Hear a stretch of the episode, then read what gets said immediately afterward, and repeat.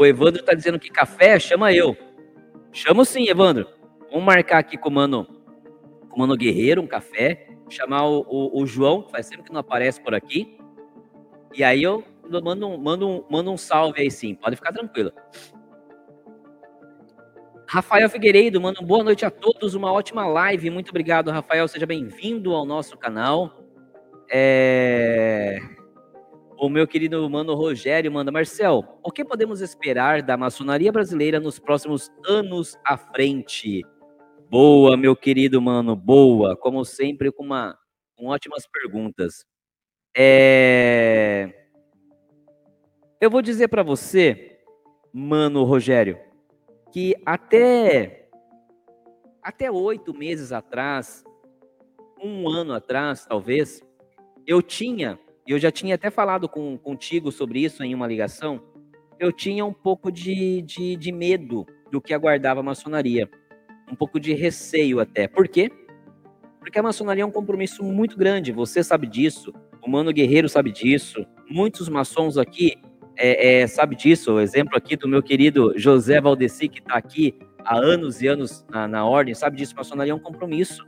Maçonaria é muita dedicação, cara.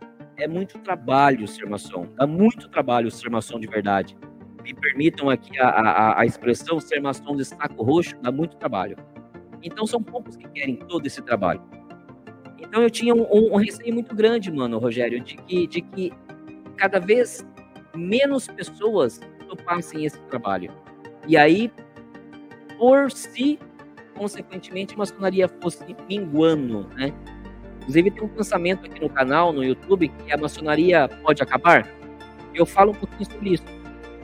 Esse sentimento começou a mudar de oito meses para cá, mano Rogério, quando eu percebi, por exemplo, que no capítulo do qual eu estou é, é, é, como tio responsável, né, como construtor agora, que é o capítulo dos jovens vários de Sorocaba, número B64, Ordem de Molê, aqui na cidade de Sorocaba, a gente tem, é, eu tenho visto meninos, jovens, muito interessados, muito aplicados, muito dedicados.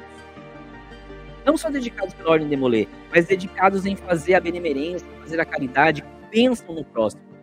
E isso tem me deixado muito feliz, porque eu penso assim, puxa, esses meninos uma hora vão entrar na ordem. E é esses meninos que vão dar continuidade para a ordem. Então eu já estou começando a, a, a, ver, mano, que a maçonaria no futuro, nos próximos anos, ela vai ter uma, um, uma injeção de sangues novos, né? E de pessoas que, até pelos nossos exemplos agora, vão estar ávidas a fazer o bem, a fazer a caridade. Eu tinha um medo que isso se reduzisse, mas hoje eu estou começando a ver um número de jovens, cara, eu tenho participado de algumas reuniões aqui na nossa região, na 32ª região da Ordem de Molê, onde eu tenho visto jovens, cara, aplicadíssimos, dedicadíssimos. E aí eu começo a pensar, puta, esses meninos vão ser belíssimos maçons. Então eu vejo, mano, Rogério, que a maçonaria vai ter um bom futuro. Talvez num número menor, tá? Talvez num corpo menor. Talvez ela acabe, de certa forma, sendo cada vez mais discreta do que ela é hoje. Mas eu vejo que ela vai ter um, um bom, um bom, um bom corpo. Talvez pequeno, mas um belo corpo. Vejo também, mano Rogério, que ela vai ter que se atualizar, tá? Em alguns conceitos. Não abrindo mão, talvez, dos nossos landmarks. Mas talvez seja necessário fazer algumas revisões para que se permita algumas alterações. Porque do contrário, esse número que eu estou falando, esse tamanho de corpo que eu estou vendo que será pequeno, bonito, mas pequeno, talvez ele seja ainda menor. Então, para que a gente não tenha esse corpo tão pequeno assim, talvez a gente tenha que fazer algumas adaptações, algumas reformulações.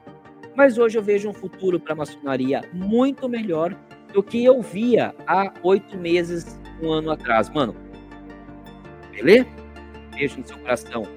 Muito obrigado, viu?